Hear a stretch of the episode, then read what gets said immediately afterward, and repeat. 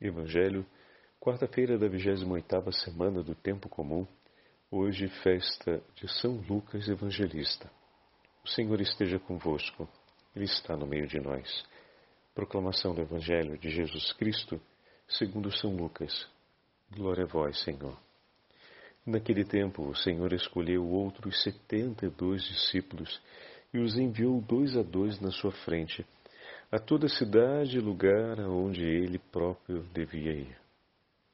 E dizia-lhes: A messe é grande, mas os trabalhadores são poucos. Por isso pedi ao dono da messe que mande trabalhadores para a colheita.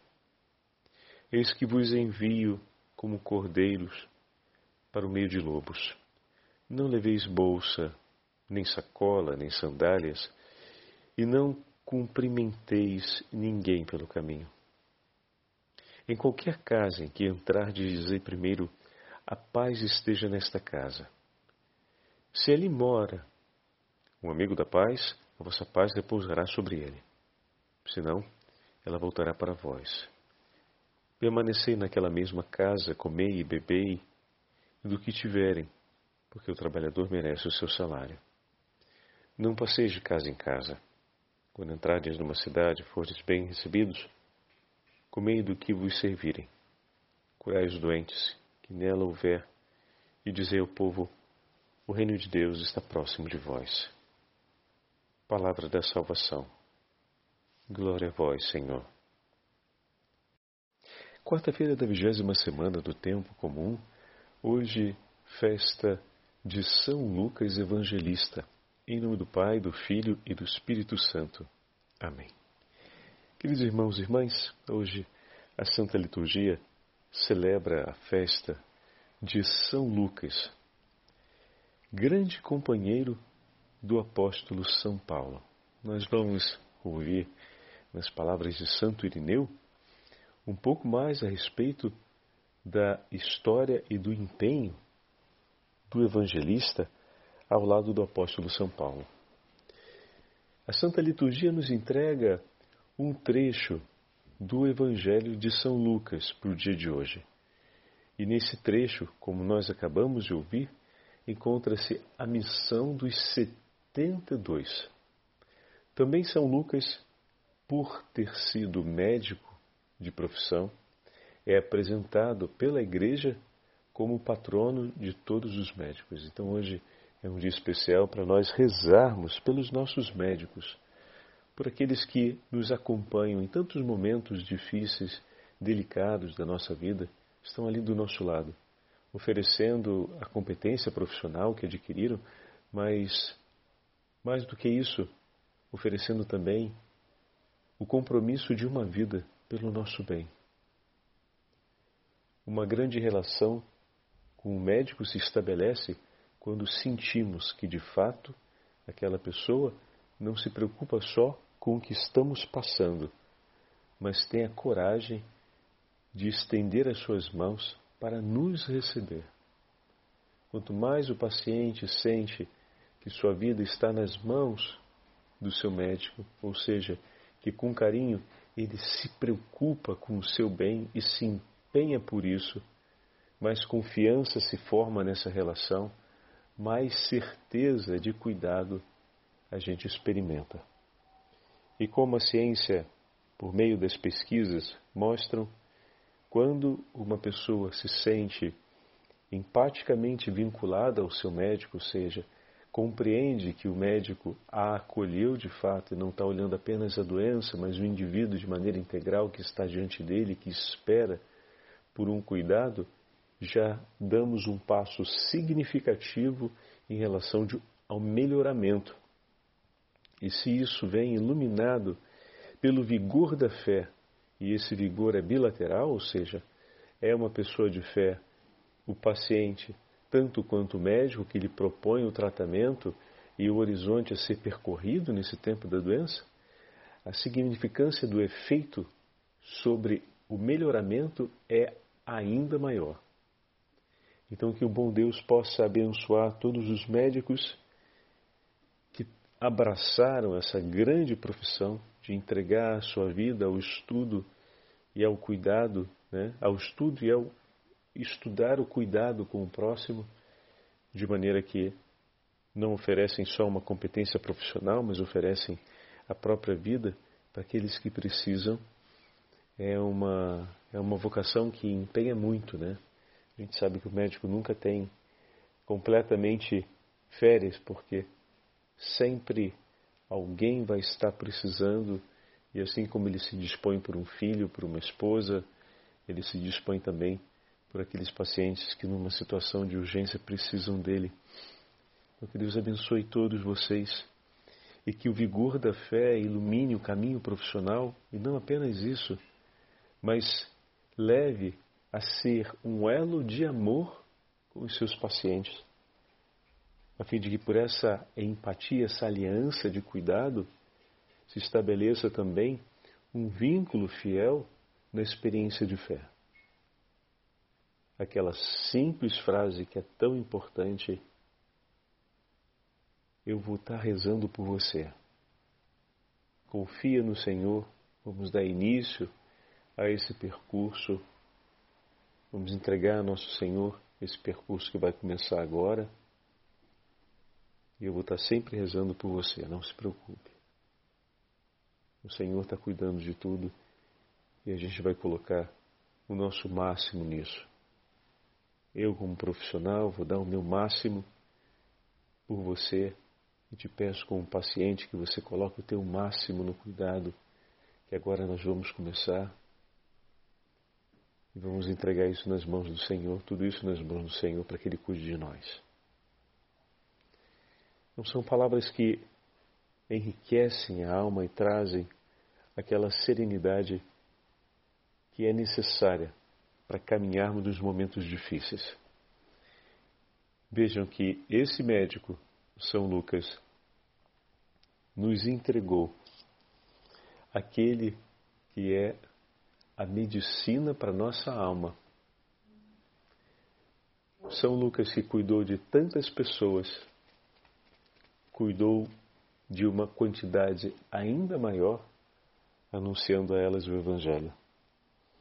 Se a competência médica nos leva a um cuidado particular e especial pelas pessoas que vêm até nós, a experiência de fé no coração de um médico leva ele a poder oferecer um cuidado ainda mais abundante e ainda mais profundo por muito mais pessoas.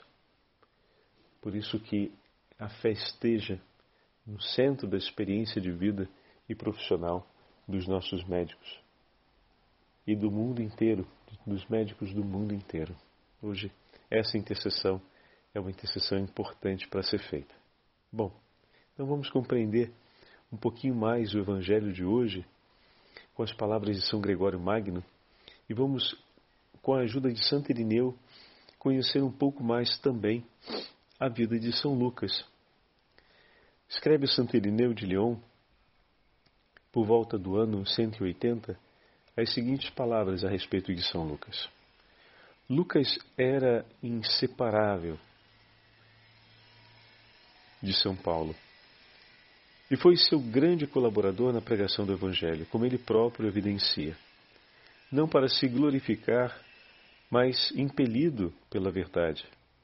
Com efeito, quando Barnabá e João, que era também chamado de Marcos, que é o evangelista Marcos, né, se separaram de São Paulo e embarcaram para a ilha de Chipre, Lucas escreveu: Embarcamos para Troade, assinalando que acompanhava São Paulo ao afirmar a partida para Troade com a primeira pessoa do plural. E descreve detalhadamente toda a viagem e sua chegada a Filipos, onde anunciaram a palavra pela primeira vez juntos. No relato da viagem com Paulo, conta as situações com toda a precisão possível de quem acompanhou cada gesto. Tendo estado presente em todos os acontecimentos, Lucas registrou-os de maneira rigorosa e muito precisa. Não se encontra nele mentira nem orgulho, porque todos aqueles fatos eram conhecidos. Lucas não foi apenas companheiro, podemos dizer, que foi também um grande colaborador dos apóstolos, sobretudo de São Paulo, que o diz claramente nas suas cartas.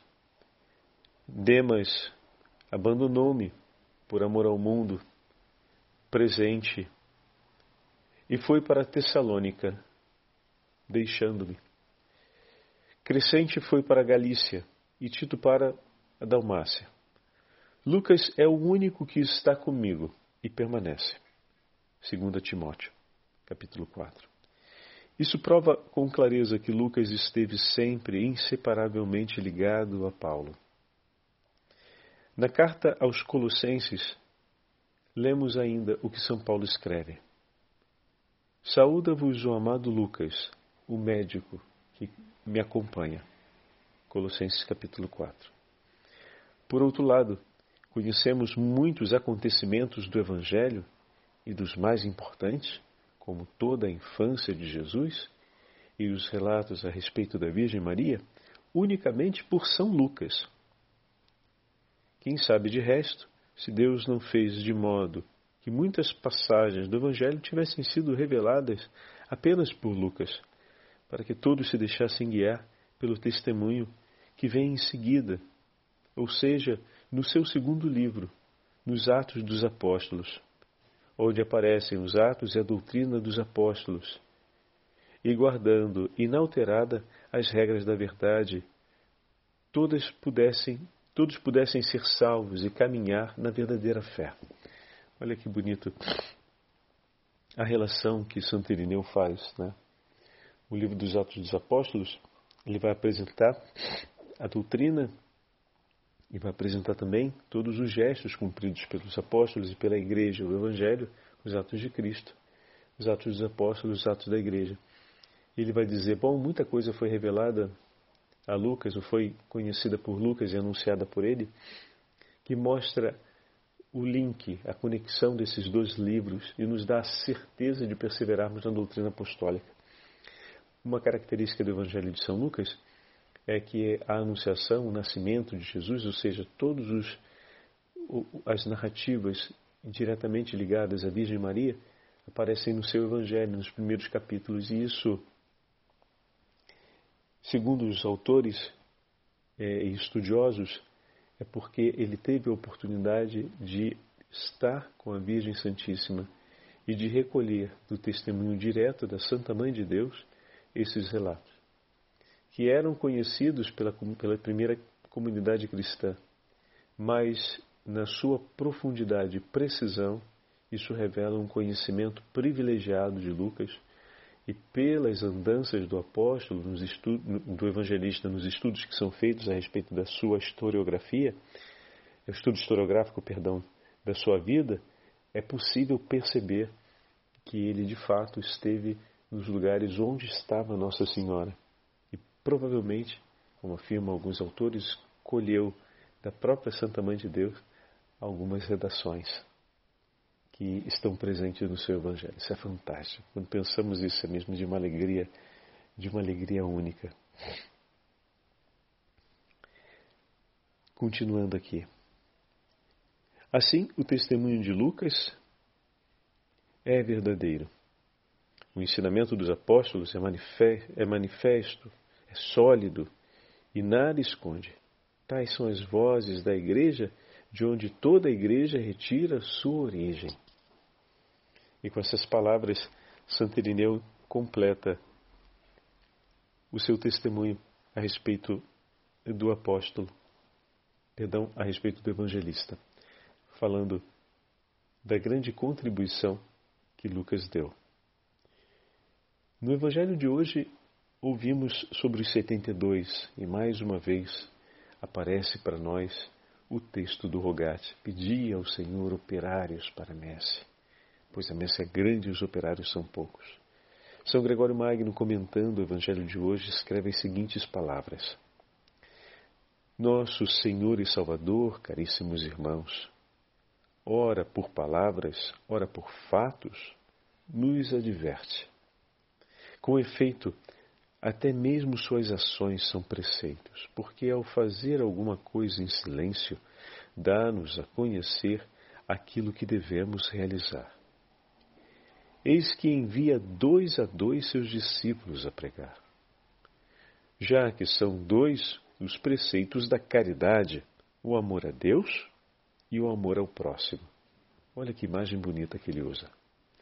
O Senhor envia a pregar os discípulos dois a dois, indicando-nos com isso, sem palavras, que quem não tem caridade para com o próximo de modo algum deverá receber o ofício da pregação, pois a caridade para o próximo vai diretamente associada ao anúncio do nome de Deus.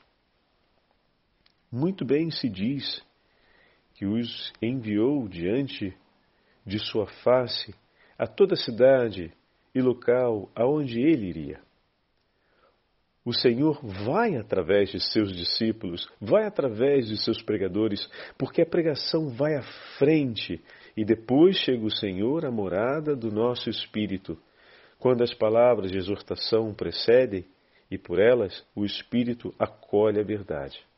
E aqui ele recorda o fato de que nos é anunciado o Evangelho, ele é ouvido e acolhido.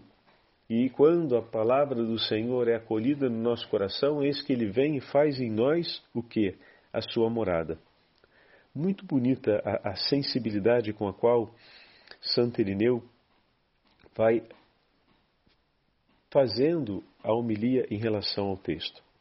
Por esse motivo, Isaías fala a esses pregadores Preparai o caminho do Senhor, aplanai as veredas de nosso Deus. E o salmista acrescenta dizendo: Abri caminho para aquele que sobe do ocaso. Sobe do ocaso Senhor, porque onde morreu na paixão, ali mesmo, ao ressurgir, manifestou sua maior glória. Sobe do ocaso, porque a morte que aceitou, ressurgindo, calcou-a aos seus pés. Portanto, abrimos caminho ao que sobe do ocaso, quando nós vos pregamos sua glória, para que, vindo ele próprio depois desse anúncio, vos ilumine com a presença de seu amor e estabeleça no meio de vós a sua morada. Ouçamos o que ele diz quando envia os pregadores na missão. A messe é grande, são poucos os operários. Rogai, pois, ao Senhor da messe que envia operários a seus campos.